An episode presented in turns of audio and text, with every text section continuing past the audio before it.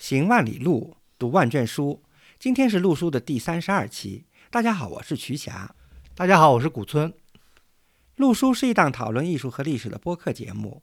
我们追求行知合一的学习体验，行路读书，知其然更知其所以然。欢迎大家订阅收听。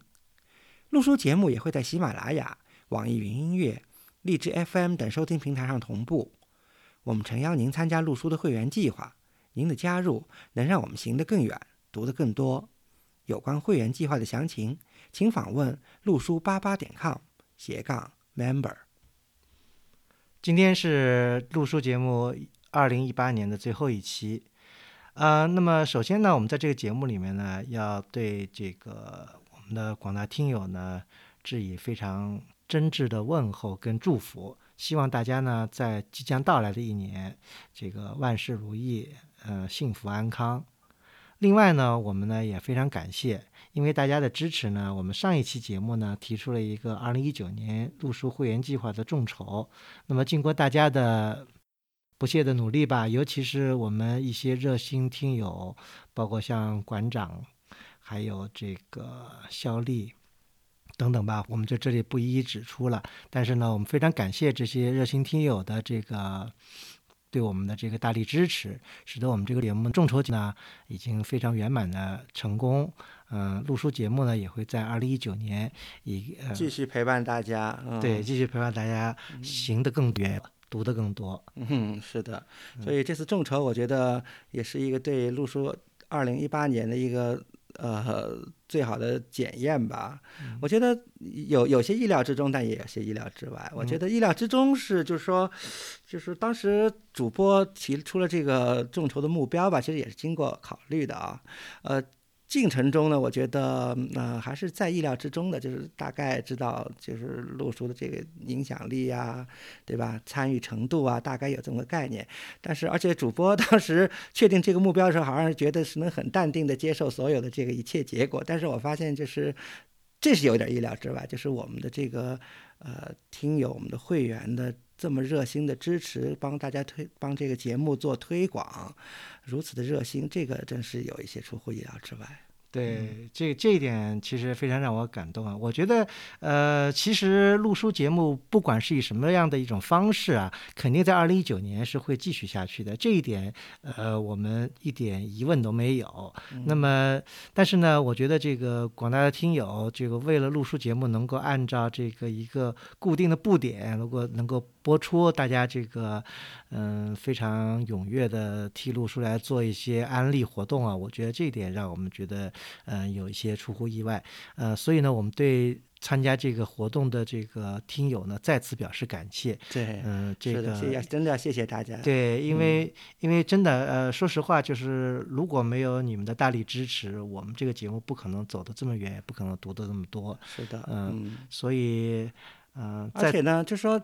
对这次众众筹呢，我们当然也听到了一些不同的声音，而且这也是两位主播所这个特别期待的，因为要想听到就是不同的声音嘛。所以啊，在这个录书的这个公共号上有有一些朋友这个留了言，然后主播看到了以后也也都加了金，可以让更多的这个。朋友可以看到这些、这、这听到这些、这些不同的声音。我觉得不同的声音主要归归结为是有以下几点吧。一点呢，有些朋友认为呢，这个知识分享呢，还是应该坚持这个免费的这个原则。觉得对这个觉得录书如果这个在这个运行上有问题呢，你大可以引入商业广告这一模式。当然这是一种声音了。第二种呢，认为如果就是说录书，嗯，不能追求小众的以这个。以深度或者以这个精度见长，还是应该更多的这个普及化。认为陆叔在二零一八年如果要这个减少这个播出时间和这个如果做更小众的这个题，就是说这个这个主题呢，可能有些听众也听友也不是很认同。这个呢，我们两位主播也都看到了，所以也会也会在考虑之中吧。嗯嗯，但是我觉得呢，嗯。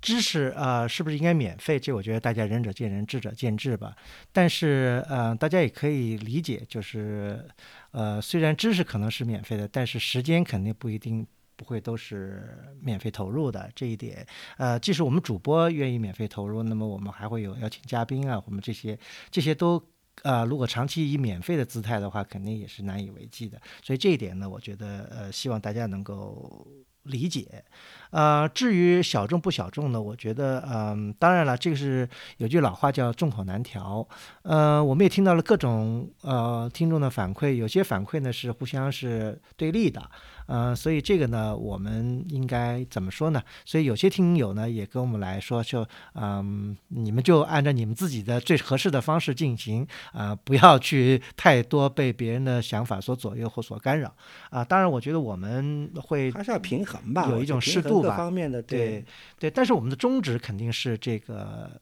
嗯。怎么说呢？我觉得我呃录书节目到现在为止，我觉得我们呃办了一年，对吧？我们以前有些别的节目，但是其实呢，嗯，随着时间的推移呢，实际上对于我们主播来说的难度也是不断在增加的，因为有很多的选题，对吧？已经说过选题的面或者是这个深度什么，对我们来说都是一种挑战。实际上，嗯，节目越往后办，对我们来说，对主播来说的挑战其实是越大的。这一点也希望大家能够理解。嗯嗯，好的。那么，嗯，在这儿呢，因为今天是这个二零一八年的最后一天，按照传统的话，今今天的节目应该是联欢会总结会啊。对，那今天还是要做一些总结了，但不一定是像以前的节目那样来来联欢了啊。嗯。其实回首二零一八年，我们的节目不包括今天这一期，我们做了三十二、三十一期，对吧？呃，我们大概粗略了做了一下统计，但是我们这个统计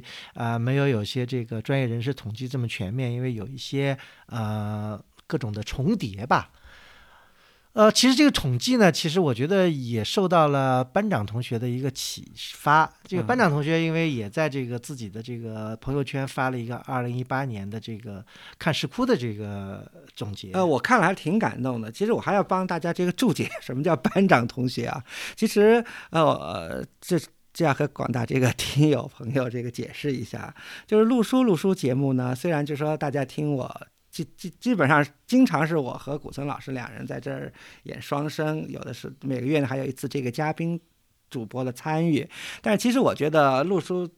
节目更精彩的是在幕后，也不是幕后吧，就是在台台下，呃，就是因为我们有一个会员会员群嘛，然后广大会员的积极参与，我觉得在这儿就是大家真的像一个集体似的，有各种各样的魂名啊、绰号。这班长同学就是我们一位这个很很热心的一位听友和会员。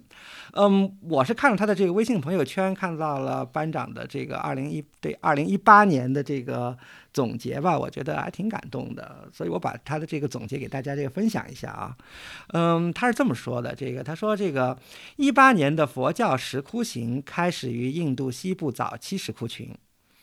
呃，终于川渝的唐宋石窟。这个就班长呢，大致按照这个佛教东传的这个顺序呢，罗列了一下今年走过的石窟。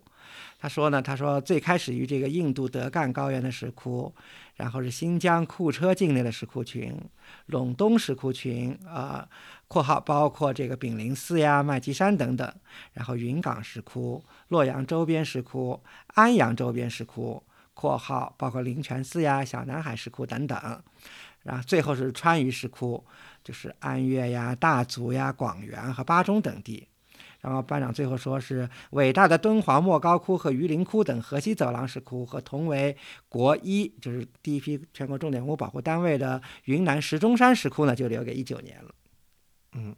这个班长同学这一年这个走石窟啊，这个走的非常的这个 有有条理。因为网上有石窟妹嘛，现在就是我这个有人这个戏称现在有石窟石窟弟了，石窟 哥，石窟哥，OK，对。啊，其实，嗯，当然，我们这个录书在二零一八年啊，没有那么的一个逻辑性强的一个线路啊，因为我们，呃，基本上还是一种散点式的一种一种方式来介绍我们所感兴趣的题目。那么，我们也粗略的统计了一下，比方在已播出的三十一期节目里面，我们介绍佛教美术为主题的呢，大概有十一期。啊，这其中呢，大我们也大家回顾一下啊，包括这个雪雪域伽蓝介绍这个西藏的，嗯，还有介绍这个行素之这个这这个在西藏传奇的一生，传奇传奇经历，对对，完了泾河佛教遗迹，这个实际上就契合了这个陇东石窟的一部分。嗯那么还有这个响堂山，对吧？嗯、响堂山应该归为应该应该大概归为安阳周边吧。嗯嗯，那么嗯那个北京的大会寺，这个呢属于明代的彩塑，呃，新津的观音寺，呃，云冈的五六窟，呃，还有就是这个日本人的这个《支那佛教史记》的这个调查跟书籍，呃，山西的广胜寺、应县木塔、天龙山，这个这三个都是山西的。呃，另外还有一个呢，就跟佛教有关的那个大谷光瑞的嗯，一西域西域考察呀，还有他的对这个嗯对，呃，显而易见，在这三十一期节目里面，佛教主题占了三分之一。嗯，嗯是对，因为嗯，这里面做个注释，倒不是说我们呃刻意的在宣传佛教或者怎么样，因为呃作为一种外来宗教佛教，但是已经深入的融合到了我们这个传统的中华文化里面，所以我们要介绍我们传统的文化，肯定不可能嗯、呃不来涉及到佛教美术这个题目，所以这也是一个。非常重要的一个话题吧，以后我们嗯会再继续介绍这方面的而且从现在保存下来的这个历史遗迹而言呢，这个佛教主题的也是占了绝大多数，对对吧？是的，是的，所以因为因为相对来说，这个除了我们的这个传统的这个文人文化或者是这个帝王文化以外，我觉得佛教遗迹是我们见到最多的，嗯、这一部分。啊，另外呢，就是博物馆主题也是我们嗯录书节目一个非常重要的一一个传统吧传统嗯。对，在梳理了一下呢，我们去年大概讲了有六个六期专门介绍博物馆的，其中呢有这个介绍加尔各答的这个印度博物馆，介绍东京国立博物馆，介绍美国的圣路易斯艺术博物馆，介绍南京博物院，介绍这个伊斯坦布尔的考古博物馆，还有一个介绍了费城的艺术艺术博物馆。嗯嗯嗯，也这个是都是世界等于是一级的博物馆，因为其实大家随着越来越多的这个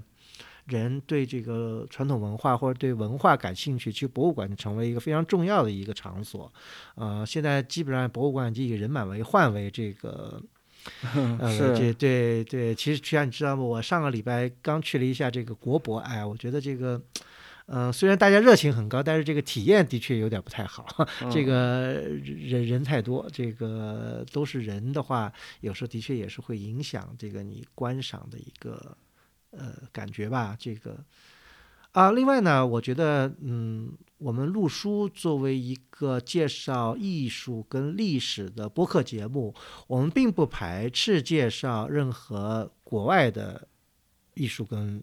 美术。对，我觉得还是要作为呃拓宽我们的这个视野来说呢，对了解国外的历史和国外的外国的历史和外国的美术呢，我觉得还是相当重要的。对他山之石可以攻玉嘛。不，另外还有一个，我觉得，呃、其实世界上没有一没有一个文化是是独立、孤孤立和独立。呃，也许可能，比较大西洋啊、大大洋洲的一些一些文化，可能是比较比较那所以它比较比较封闭的，对吧？那所以大发展的这个水平，也就是在这个水平之上。对，大嗯批的主流文化实际上都是互相有影响，而且这种影响随着我们对历史的了解或者考古发现的更多的揭示，其实这种影响是远远超出了我我们们以前想象的那种紧密程度，对想对吧？对我们想象可能没有那么紧密，但实际上是非常紧密，而且我们很多的这个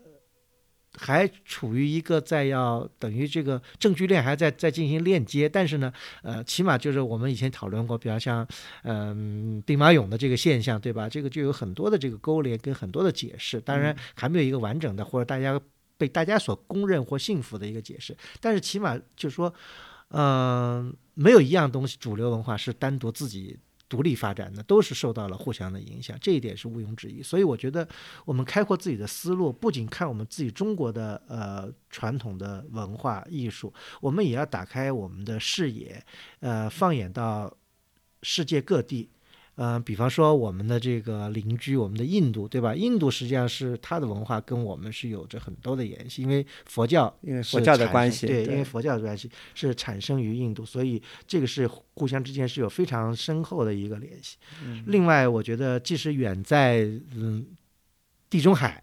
对吧？嗯，他们的这个听过我们节目就知道，其实远在地中海的古希腊、古埃及，呃，古罗马的这个文化，对我们也产生了间接的，对一定程度上产生了，还我觉得还是比较重要的这个影响吧。对，嗯，对，我觉得这是一个很很重要，因为呃，还有一多说一点呢，就是嗯，我们现代国家的概念是在十九世纪。形成的可能如果更推的更早一些，也就是在欧洲中世纪以后，特别就是文艺复兴以后，文艺民族国家产生，然后民族国家渐渐的这个发展成熟，对，产生才有了现代国家的这个雏形。然后到了第一次大战以后，更加把民族国家的这个概念深化和确立，才有了我们现在的这个国家的意识和民族的意识。对，但是呢，文化的这个概念远远超出我们现在国家的疆域，这一点是大家就是说，呃，应该说是没有什么。对这对这一点是没有什么争议的，我觉得，所以我们还是秉承一种非常开放跟嗯开放和这个包容的态度来看待各种文明，我觉得这是非常重要，也是我们在这个录书节目所要宣传的一个。而且我觉得这也是在录书节目以后要拓展的一个方向。嗯嗯，其实随着我个人来说，我觉得我这些年。呃，走出来完了，看更多的书，我觉得对我个人来讲，我就会觉得这个世界非更加精彩。其实你了解了很多这个呃非中华、非华夏传统的东西，你再反过来看我们传统，会觉得更有意思。比方说，对于佛教美术来说，就有非常有这样的一种。感觉，因为其实佛教美术很多是受到了很多非佛教的西方的一些影响，这一点当然这个我们会在以后的节目会更多的跟大家来分享，嗯，但是我希望大家都秉持一种非常呃这个开放的态度来面对各种文化跟各种呃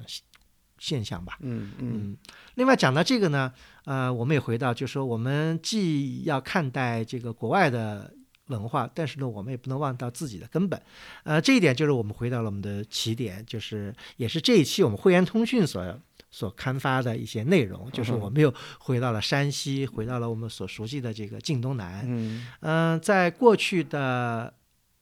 三十一期节目里面，对吧？我们虽然涵盖了祖国大地的很多地方，这我们下面还在在在讲很有意思的一个话题，但是呢，山西占到了八个。对，要超过三分之一啊！啊，正好差不多三分呃四分之一，四八三十二，我们三十二期的话，对，啊，我们讲了这个新绛，对吧？对，讲晋南名城新绛。因为呢，其实有一个线索，就是山西的这些小的这个城市的一些遗迹是一个线索，所以我们的这个创刊号，对啊，陆书创刊号是讲了新疆，后面又讲过汾城。对，其实新疆我们这里面也突出了一个这个新疆，新疆在中西文化交流上的一个很很独特的一个位置，对吧？天主教当初在明代传入中国的时候，曾经在这个大家都不能想象到会在新疆落地啊，对，而在新疆生根，一直没有断续断续，对，就是非常有意思。当然，这个其实会扩展到有些很有意思，我们也会涉及到，比方福建就是一个很神奇的一个地方，对，啊，天主教在福建也是很早就就。生存下来了，嗯呃，其实沿海地区我们涉及的比较少，以后可能会更多的涉及。比方这个，在前不久有一次这个，呃，就是嗯，也是国博一个展，就是展出了两幅这个，在这个新会博物馆收藏的这个明代明末的晚期的一个西方绘画，对啊，那个非常让人觉得惊讶。嗯，怎么会在明代就有这样的这个西方文艺复兴时期的对，在中国会出现，而且完全不是舶来品。嗯，是这个就是我觉得，所以说，所以说有很多我们不知道的秘密，还有待于我们去 揭示、探索。对，是。比方说，呃，新疆这里面我们还讲到了这个历史文化名城，对吧？汾城。当然，广生寺我们是再论。我觉得广生寺我们得到了很多。听友的反馈，觉得这个广生寺还是有意犹未尽的感觉。我觉得广生寺意犹未尽，我们可能会有三论。对，OK 啊。另外还有天龙山，这个当然这个是非常耳熟能详的伟大的木塔。这个晋东南，那是我们一说再说。还有就是云冈，呃，这些林林总总吧，是我觉得山西，呃，为什么一直是我们这个梦绕萦回的一个地方，就是因为它实在的聚集了我们太多的传统的这个文化，而且文化积淀是非常的深厚。而且尤其我想补充一下，尤其是这个呃宋金以来的一些，不光是这个这个古建筑这层面的，而且还包括各种民间信仰、民间风俗和一些非物质文化遗产类的这些遗存，都在晋东南有相当深厚的积淀。呃，另外还有一点呢，我觉得我们还是借此再呼吁大家，为什么这期会员通讯还做的是晋东南？我们本本来我们曾经啊，其实不是曾经，其实我们解释一下这个会员通讯为什么用了个晋东南旧影。啊，其实说旧也不旧，只有十年多的时间，对吧？近二十年吧，呃，没有那么长吧，十几年。但这十几年对晋东来说，它的变化超出了以往的百年。所以这一点为什么我们用了个旧影呢？就是说我们还是觉得晋东南的变化已经超出了我们想象，啊，很多都太快了。对，所以我们非常希望大家如果有时间，还是要抢在他们变化之前再去看晋东南。我觉得这个是非常难能可贵的一个地方，而且，嗯，时代的潮流我们没法改变，没法阻挡，呃，有些变化，呃，也是，嗯，无奈之。下的选择，但是呢，我觉得我们只能用自己的这个双眼、双镜头，对吧？去保存一些，记录一下当时的这个影像。对对，因为实际上事情肯定都是会消亡的，会会改变的。但是，所以我们希望能够把我们认为美好的东西分享给大家，也希望大家能够有机会呢，多往山西多跑跑，因为我觉得那真是一块非常神奇的土地。啊，另外呢，就是大家也有。听友呢，跟跟我们反馈说，希望能多聊一些建筑。嗯，当然建筑，我觉得，呃，在西方的这个艺术的概念里面，呃，建筑是艺术三大块的之一，对吧？绘画、雕塑跟建筑，这是西方定义的这个艺术的这个三大。就是应该是视觉艺术的三大这个内容，那么当然建筑我本身也是学建筑的，但所以建筑呢对我们来说一定是一一直是一个关注的范围。我们嗯粗略的统计一下，在去年的三十一期已播的节目里面，我们涉及到建筑的就有十二期是我觉得是以建筑为主的这个论题有十二期。其实我觉得几乎每期都会涉及到建筑。对，因为建筑是一个载体。对，嗯啊，因为其实我们讲到了雕塑跟绘画都也承载在建筑之上。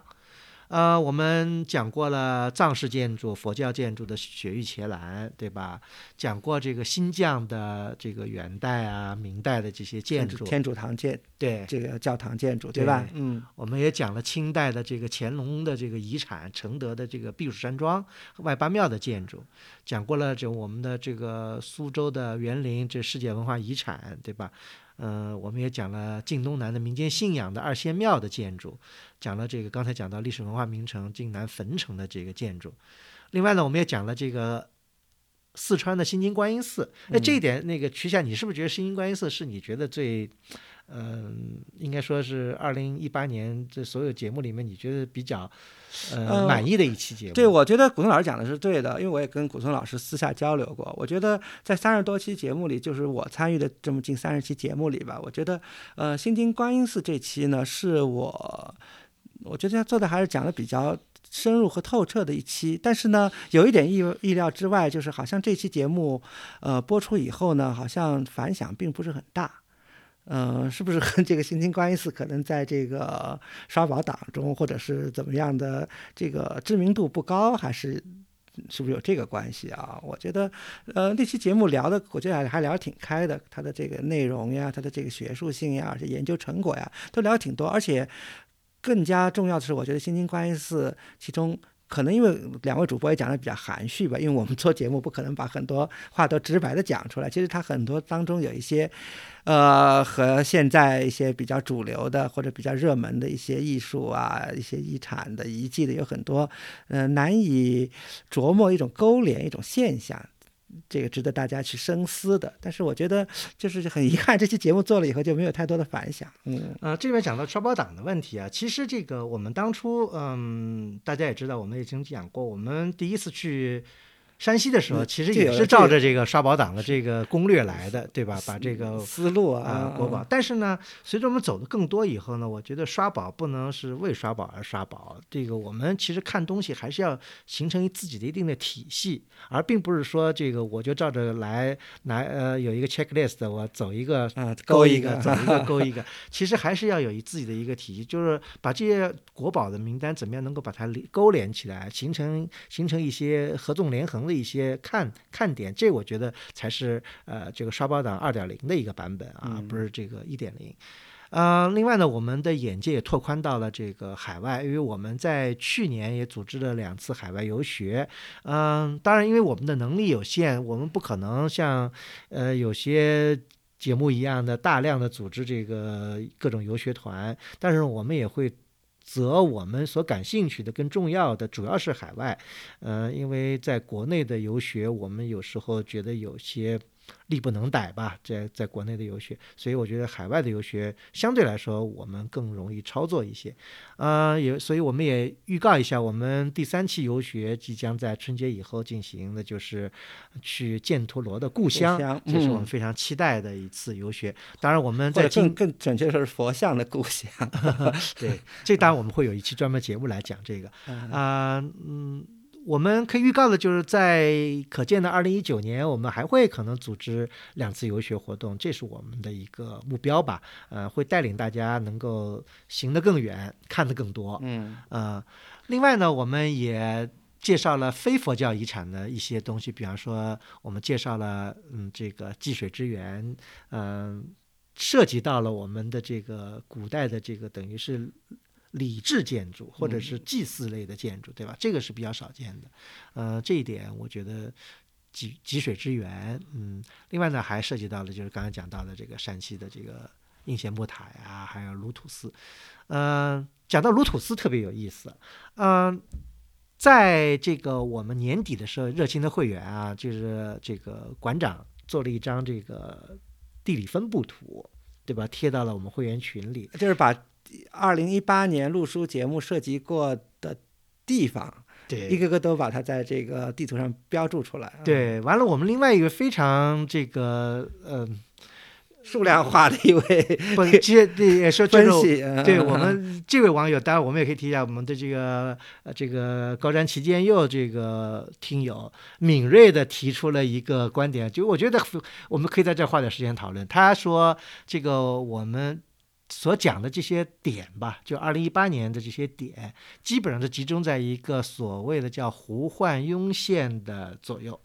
啊，这里面大家在，我们注释一下胡焕庸写。胡焕庸是一位中国的地理学家，是等于是十九二十世纪的一个地理学家。他的生平是一九零一年到一九九八年。那么他呢，曾经在一九三五年的时候提出了一个现象，就是说，从东北的爱辉到云南的腾冲这一条线，基本上是横贯中国的一条四十五度线。这条线左右的区别非常之大。非常大。嗯对，这条线的东南方向，呃，是国土面积的百分之大概四十几，四十出头一些，对，占了嗯。百分之九十几的九十九十四的人口。嗯，人口嗯。啊、另外的百分之七六十六十多。的国土只只有百分之七的人口，这样的一个现象，嗯、非常引人深思。为什么？一九三五年提出这个胡焕庸线，我们到了二零一二年的这个这个统计数据，发现这条线根本没有变化，还是就说大概百分之九十四的人口居住在这胡焕庸线的东南，大概国土面积三百多万平方公里，人这个 GDP 的产值占到了全国的百分之九十五。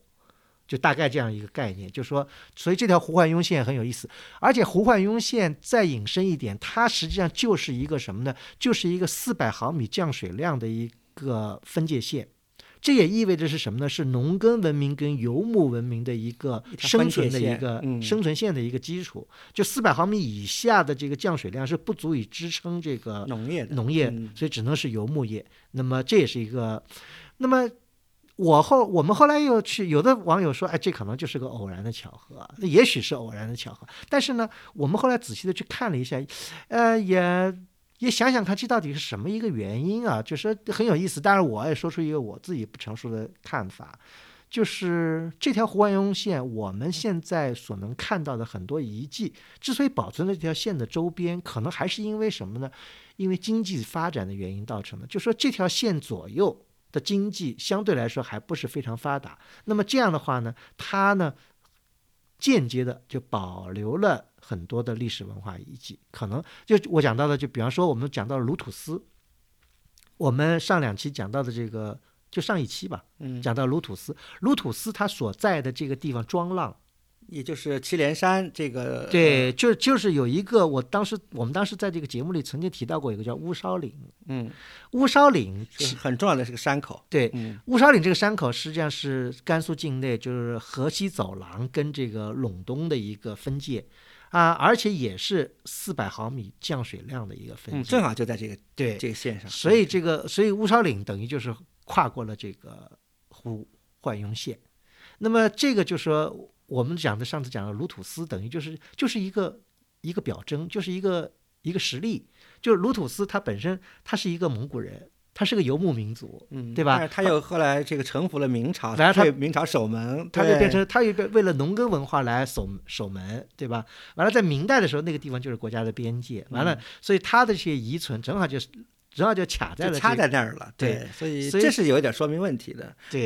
当然也只这一例比较说明问题，呃，但是这一例你，比方把这线引申开来，就是说从这个嗯呃山西对吧？嗯。山西、陕西到甘肃，再到这个四川，嗯，这么滑下来，对对对，这个部分是能，但是还有一点，我觉得就是因为当时馆长做的这张地图还是比较小嘛，scale 比较小，所以而且因为这个胡汉庸线，它又正好穿越了陕西、呃山西、陕西、甘肃、四川，对吧？所以呢，在嗯。对云南，在一定程度上呢，所以就是说，因为我我们我们涉及到大部分题目都在这几个省嘛，所以所以就一定程度上的就看了这些所有的点都是。集中在这条线的这个这个两两侧吧。对啊，我觉得这是一个很有趣的一个现但象，是确实是很有趣的一个现象，我觉得也嗯是，就也就像高瞻这样的这个呃专业的这个分析师啊，才能这个有那么如此敏锐的能够抓住这个呃这一特点吧，我觉得对，其实的。呃，其实这个中国国家地理杂志也曾经提出过这个啊、这个这个概念，而且也做过一些选题吧。啊、胡欢线并不是一个什么呃新奇的话题，因为它实际上是一个很老的一个话题了。呃，曾经还被列为了这个好像嗯二十世纪的一个一个重要发现啊，对好像是啊嗯呃，的确是一个非常引人引人深思的一个一个现象。嗯嗯，我们在这里呢也是抛砖引玉啊，因为因为其实我们兴趣所在点的确是跟这个跟这个线，我我后来仔细，比方说，比方说你我们要讲的这个以后我们会呃也等于剧透一下，比方我们会讲到的这个云南洛克，对吧？洛克他在云南探讨的，比较金沙江那个这种地方的这个这个藏区，或者这个还有就是纳西，对吧？嗯那些也差不多甘南的对，也差不多就就就在这条线上，也是这个，也是在农耕跟这个草原，就游牧的这个滑进滑出的这个地方。嗯，这也是我觉得，比方说我们以前讲到瞿昙寺，瞿昙寺差不多也是在这个位置，对吧？嗯嗯，当然这个这个只是一家之言，因为我觉得，比较讲到山西，山西基本上都是全部都是农耕，没有游牧，应该是。嗯大同雁北哎，雁北是有对吧嗯对对，但是晋东南肯定都是，但是离着不远。对，你要说我们如果涉及很多，呃，就刚刚讲的，我们可能以后会涉及更多一点东南地区，比方说福建啊、广东啊，呃那就呃 对吧？浙江啊，那就跟这个就就，但是呢，嗯，不知道是为什么啊，我觉得，嗯，好像广袤的西北地区有时候更容易引发大家的一些视野跟关注吧。其实现在想想，这个江南春雨跟东南的这个呃这个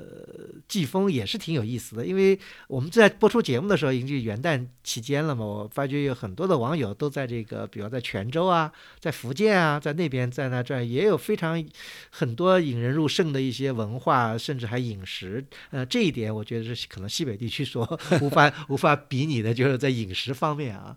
呃，这这个很有意思。还有一个呢，我觉得，嗯，我们既然题目叫路书，对吧？我们讲的路，嗯，讲的比较多。实际上，我们交流书其实也应该是一个我们的重点。对，我觉得也是嗯在二零一九年，我们展望明年啊，也是应该加强的一部分。对，虽然我们在今年的这个节目里面，我们每一期节目都推出一本书，那么我们到现在为止已经推出了二十三十一本书，对吧？嗯，当然这个第三十二本书我们先保密一下，可能有点这个呃这个自卖自夸。大家看到了这个，看到了这个会员同学也知道我们三十二期推荐是什么书啊。三，但是呢，这个我们其实，在往下就线往下就是跟这个会员交流，我们其实受益也很多。就是说，因为我们的会员里面也有不乏除了馆长以外啊，还有就是不乏对这个藏书有爱好的网友，而且我们从他们那里也得到了很多的有益的一些启示跟信息啊。嗯，比方说一个很有很有趣的一个事情就是。我们在十月份的时候，嗯，大家一起到这个小亚土耳其去游学，对吧？后来有有一位网友小小胡听友回来以后，但是他也是个呃收书爱好者，他就嗯注意在网这个拍卖会就拍到了一本很有意思的一个一本书，就叫《希腊志略》，是吧？对的，呃，很有意思这本书。呃，这本书是应该是比较早期的中国，等于介绍希腊，或者就是也不只是希腊，就是小亚地区吧。因为那个时候希腊还意思就是还是一个广袤的一个文化概念它是在光绪年印制的一本书，对，一八八六年啊，一八八六年算过来正好有一百三十，一百三十二年，嗯嗯，对吧？嗯，而且印书的人也很有意思。是英国人，呃，是是那时候的中国的这海关总长、海关关长，对吧？但是这个海关关长是英国人，是个赫德。讲到这个人也非常有意思，这个人是呃中国客卿制度的延续。大家知道什么叫客卿制度？客卿制度实际上是产生于好像呃先秦了，对啊，对吧？这个李斯那时候就算是。因为那个时候六国无所谓嘛，对吧？就窜来窜去的，就是就你不是这个国家人，到这个国家来就是客当高官，就是客卿，对。那这个这个概念实际上一直延续到了清代。哎，我我我现在脑洞一开，这个氪金制度能不能延续到现代也是？这个，嗯，对，我觉得倒也是个有意思的话题啊，说不定可以在二零一九年我们这个录书节目也可以讨论一下这个这个鸦鸦片战争以后这个清朝引入的这个客厅制度，对，很有意思。比如说赫德是一位，对吧？还有很像普安城啊什么这些人，以后的比如像福开森，对吧？这些都是李提摩太什么李提摩太，对他们都是一个。但是，但是赫德实际上很有意思。赫德这个人，他有意思到什么程度？就他是个英国人，他帮着中国海建立起了中国的海关制度，对吧？是以后清政府的最大一笔收入。而且他虽然是英国人，实际上不能说他是站在帝国主义立场。我觉得他是站在了，还是应该说是各为其主。他是站在了这个中国政府的立场上，而且他甚至让他的儿子去参加科举啊，这一点你知道吧？就是这赫德的儿子参加了中国的科举的。这一点我觉得也从一方面说明，就是说他是很认同中国文化的，嗯我觉得这个是应该说是，嗯，不能否认这一这个这种制度的呃一方面的也合理性吧，我觉得合理性，而且是这个比较 functional 的。像我刚才提的普安城也是这样嘛。中国在这个清代这个一八六零年以后和西方列强签订的一个少数几个平等条约，就是普安城条约嘛。当时。中国聘请普安城是一个美国人，对吧？代表中国政府到美国与美国政府签订了一个条约，一个通商的一个商务的一个一个条约，就是普安城条约。这个普安城也是全力的为了这个清政府争取了很多利益啊，在这个条约里头。对，好像我还记得还有一个什么事情，我记不太清楚了，就是关于这个图们江入海口的问题。嗯，就是中国跟这个签订了一个什么叫，就说也是一个。法国人好像是个翻译的人，他就加了一条什么条款在这个条约里面，使得中国以后还有可能对图们江入海口有有一定伸索权。有对，这这个就是他在这个翻译的时候，就是自己好像加了一句话或者怎么样进去。这个，所以说我就说，是中国人不一定都爱国，是外国人也不一定都不爱中国。对这个，我觉得事情都不能有一个绝对的一个判断。嗯，当然，我们还回到这书啊，我觉得呃，小胡拍到这本《希腊志略》特别有意思，我觉得而且特别契合，因为他看了这个书，因为时过境，就是说这书上的一些翻译，他说好只有以弗所什么这些翻译是跟现在是一样的，是 match 的，啊，其其他大翻译大相径。因为这就是中文的有一个问题，就是说中文因为它不是一个拼音文字，嗯所以我们的望文生义的话，有些时候有些地名实际上是一个地名，但是因为翻译的问题，就出现了，嗯，对，就跟这个就跟这个蒋介石跟常凯申的这个 这个笑话是一哎这个是一样的，其实是一回事了啊，啊是，但是这种事情在这个我们在阅读这个翻译文献时候会遇到很多这样的一个事情。嗯还有一个，你徐晓，你知道我还前两天看一个笑话，还挺有意思，笑很可笑，就是在这个嗯，就是凤凰网的这个新闻翻译翻译一个美国的一个新闻稿，嗯，这里面讲到就是说，呃，讲到就是说特朗普说说这个 DMS DMS 如果否决这个法案了，政府就关门说那不是 Democrats 吗？对啊，啊但是呢，那那个那个那个新闻稿翻译叫叫叫这个德姆斯，如果他说如果德姆斯否决的话，我们就要关门。那这个 国 很有意思的一个事情，就说我就说。翻译是有很大的问题的，OK，嗯、如果就说就拿这个德姆斯这，如果这一个这一点，如果如果延续到后后代以后，翻过来大家就会就不会理理解德姆斯在历史上到底是代表什么。就这个我我拿这个做引申，就说有些中国的文献，它可能把有些历史上的翻译，如果望文生义或者怎么样不能理解，到后来就会变得不能梳理了。啊，这是我觉得中国看中国史籍有一个非常大的一个问题。这不光是中国史籍，你就是研究这个外国美术，你这个不懂这个语言、这个文字这方面，你就缺失了很多啊。你就是都靠二手的翻译的这个信息，你很多时候就是你的研究会建立在一个不够不够准确的一个基础之上。对像比如说我们，我觉得体会很深啊，我们去。对吧？小亚游学，看到这个遍地的石构，大量石构上都有这个古希腊的这个文字，呃，但对于我们来说，就像就隔着一层啊，对吧？就非常茫然。就非常茫然，你就不知道它代表什么信息。但是如果你一旦了解了，你能读懂这些文字，你就知道这个旧的残迹上它站的原来是哪一位英雄，哪一个神旨，对对不对？或者是为谁建的、谁捐的，这个信息那就大量这样一下子就对就活活跃起来。反过来，我们在中国，对呀、我去去东南为什么？那么有意思？就是因为有大量的这个碑刻资料能辅佐我们，能够能够告诉我们这个庙的历史啊。对，就抛开这些历史，这些庙其实就是一个孤立的一个小房子，你说意义何在呢？所以，比方说我们这期会员通讯有一个很有意思的，就是我们贴了一个泽州北翼城的这个玉皇庙，嗯是新发现，呃，也不说新发现，是几年，零七年时候是新发现，一个名不见经传的一个什么都不是，后来就评了第七批的全国重点文物保护单位，就因为它的四根石柱上有一根石柱写着“大观四年”，嗯这个大观四年那了得，对吧？所以没有这个文字的信息，这个建筑的价值就不能够得到体现。对。那么我觉得同样一就是说，如果大家读不懂这个文字，那还好，就是我们作为华夏传人，这个这个古文字虽然有变迁，但基本上我们现在还是能够明白古人的意思是什么。嗯但是说实在的，可能古希腊现在的希腊人也不一定能读得懂古希腊文，呃，这这这可能是，所以我觉得语言文字的确是，呃，我们为我们打开一扇窗口的。文明窗口的一个很重要的一个捷径吧，所以这个呢，也是我们我们可以再稍微回顾一下，我们去年我们去年有幸呃，就不是去年，就是我们二零一八年有幸跟这个呃张湛博士对吧，我们合作了这个天书录书这个对，天书录书合体，嗯呃，这这两期节目得到了很多的好评，对吧？也有幸呢，天书跟陆书呢也双双被列入了这个二零一八年的这个。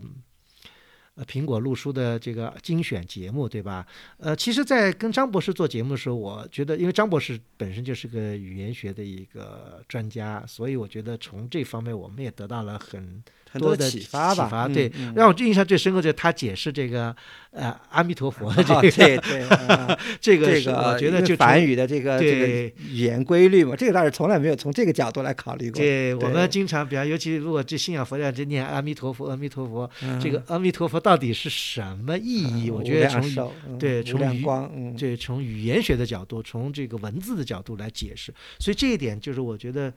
能学好一种文字，能多学一种文字或多学这种语言，对我们来说真的是能够打开一扇很大的一个窗口，开启一个很崭新的世界啊。嗯，所以非常鼓励大家都能够再去多学一门语言。而且是这一点挑战一下自己啊，这一点这我对我觉得特别，我要提醒提醒这个大家，就是我觉得我们的一位这个夏一宁听友，就是我觉得他特别有毅力的在这个翻译这个这个。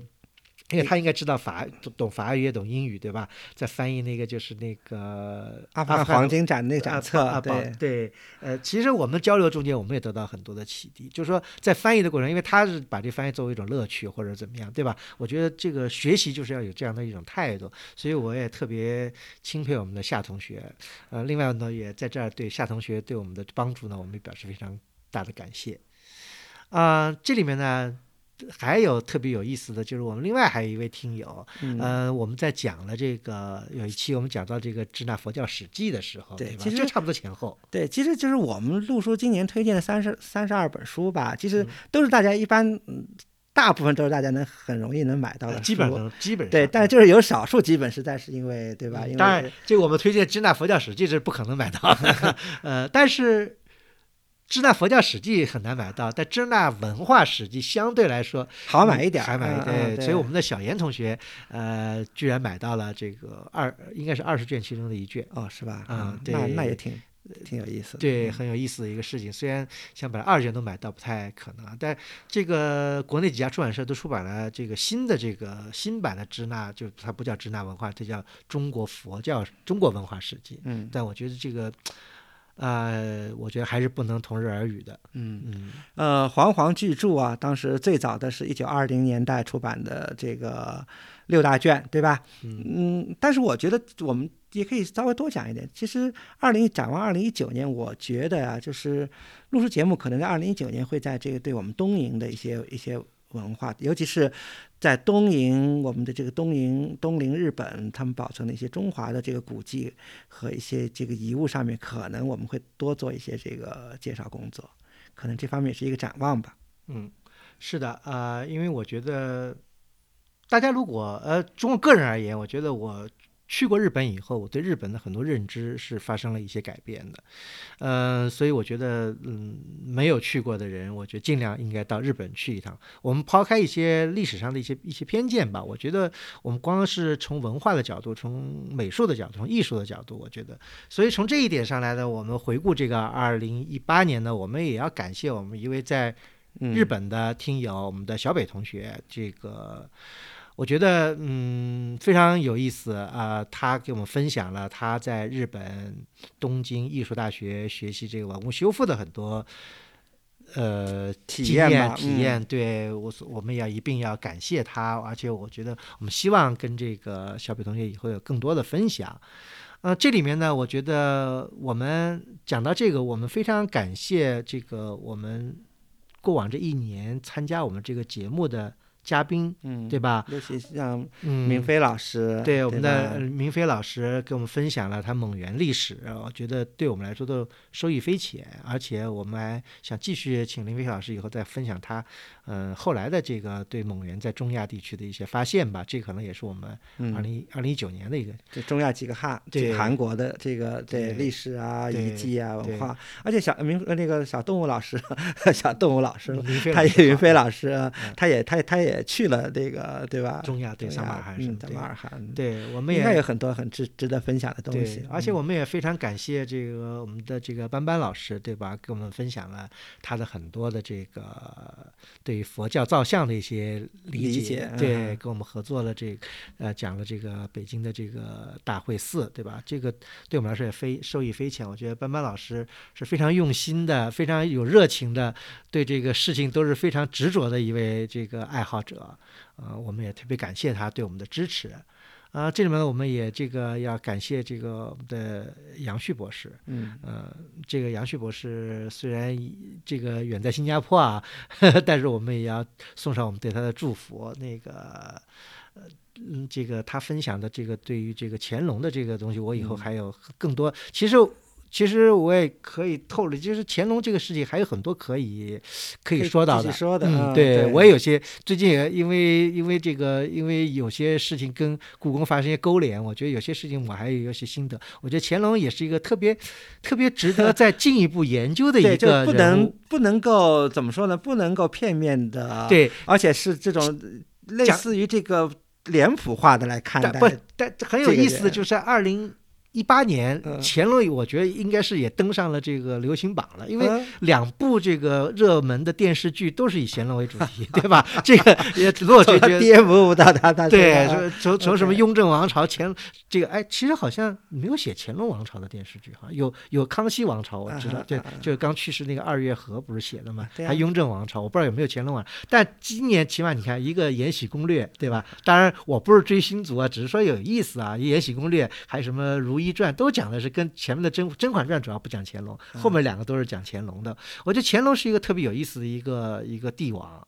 他给中国，他不仅是给这个咱们的画儿盖上了很多烙印，这是一个，这个在电视剧里都有反应了。说这个，说这个，说皇上爱盖爱在上面盖戳儿什么的。但是但是这个这个你你呃，古泽老师说到这个电视剧呢，就是呃那个电视叫什么名字啊？《延禧攻略》是吧？，嗯啊，但这个我要吐一下，就是我觉得呢，就是我们的电视剧的这个美术啊，虽然就是对咱们这个古代艺术史、对这个古代书画的这个鉴赏有一定的知识，尤其知道乾隆爱盖印，对吧？刚才说是在电视剧里反映的这个，但是实在对有些基本的 A B C 还是不是很了解。比如说就是在盖印的那个，就是在讲那个圣山图吧，嗯那个对吧？那这个完全不是看画的这个这个方法，他们就是拿用两个太监把这个把这个画卷你拉一头我拉一头，把它全部拉开了，怎么可能这么看卷子呢？这是这太，我当时看到那儿我就就笑起来了，这个对，实在这是不符合很滑稽，不符合古嗯代人手卷的这个手卷的第一个不符合他们这个看的这个方式，也不符合这手卷的这个欣赏的这个方式，对吧？对。对，但是呢，乾隆的确是很有意思的一个，而且通过这个，我们跟杨旭博士分享这个乾隆的跟外八庙这些东西，我觉得有很多的启发。而且我觉得乾隆的确，如果是研究中国的艺术史，尤其是建筑史建，尤其是这个，就说进入进入近现代以前。以以就说这个交界的地方，就正好是应该是在交界的地方，因为我觉得朗世宁嘛，对吧？就是在差不多这个交界哎，那。这说回来了，这个承德不也就是在这个对所谓的这个胡华庸线上吗？哎，对，承德是胡汉庸县的这个非常典型的一个代表，因为因为就是因为承，当然这那时候杨博士分享，就承德就是因为好多这个游牧民族的首领不愿意到北京来，所以在塞外承德盖了这么一个呃交流的一个中心，嗯。嗯，特别有意思。呃，另外呢，我们要感谢一下我们远在这个美国正在努力求学的这个付航同学。呃，付航同学呢跟我们分享了他在这个伊朗的这个经经历吧，我觉得这个特别有意思，也促成了我们很多的会员现在正在伊朗进行旅行啊。这个呃，祝他们一路平安，那个也祝付航能够早日学成回国。另外呢，就是我们还要这个特别感谢这个我们的馆长，对吧？我们馆长给我们有很多的这个各种各样的帮助，我们非常感谢他，也不愧是真正的名副 其实的馆长，对，呃，非常热心买各种书籍，跟我们分享各种书籍，对吧？尤其我们即将开展的这个箭头楼的，我觉得馆长是先先下手为强啊，这个 因为呃，陆叔第三期游学活动是去佛像的故乡是。犍陀罗，对吧？然后这个，嗯这这馆长一直在群里跟大家分享，就是他已经买到的许多，就是第一个是收藏犍陀罗这些造像的博物馆的一些重要的册子，其实很很难的，因为有些册子都是一九六零年代、七零年代都是在巴基斯坦当地就是经济还比较好的时候印的，以后就很难，就再没有出版过类似的这些出版物，所以馆长都是在海外的，通过这个转运公司，哎呀，真的是好搞得非常复杂。这个转运公司让书商这个买来的，呃，然后我觉得另外一点也是可以值得这个挺馆长还是这个眼光很很好啊，他还是买了一些这个就是法国呀、意大利呀那些考古队在犍陀罗地区这些发掘的报告，嗯。这真是一个这个很重要的第一手资料，嗯。主要是犍陀罗主要是意大利突对啊。袭他们，嗯。嗯这个，所以我们呢，其实借这样一个这个年终的一个总结会吧，我们对这一年里面我们的所请的嘉宾也好，我们的热心听友也好，我们林林总总的这些朋友，我们的一并表示感谢。呃，可能有我们漏掉的这个名字，我们这个也在这说，我们不管是什么样的朋友对我们有帮助，我们都表示感谢。也希望你们呢，能在新的一年里面呢，继续不吝赐教。呃，使我们的节目呢能够越办越好，也能够使得我们节目能够走得更远，呃，读得更多。嗯，好的。那这一期的节目就到此结束，感谢收听。如果您想了解更多内容，请阅读本期节目的会员通讯。陆书之友微店是购买会员计划和会员通讯的主要渠道。我们的节目在每旬的第八日上线，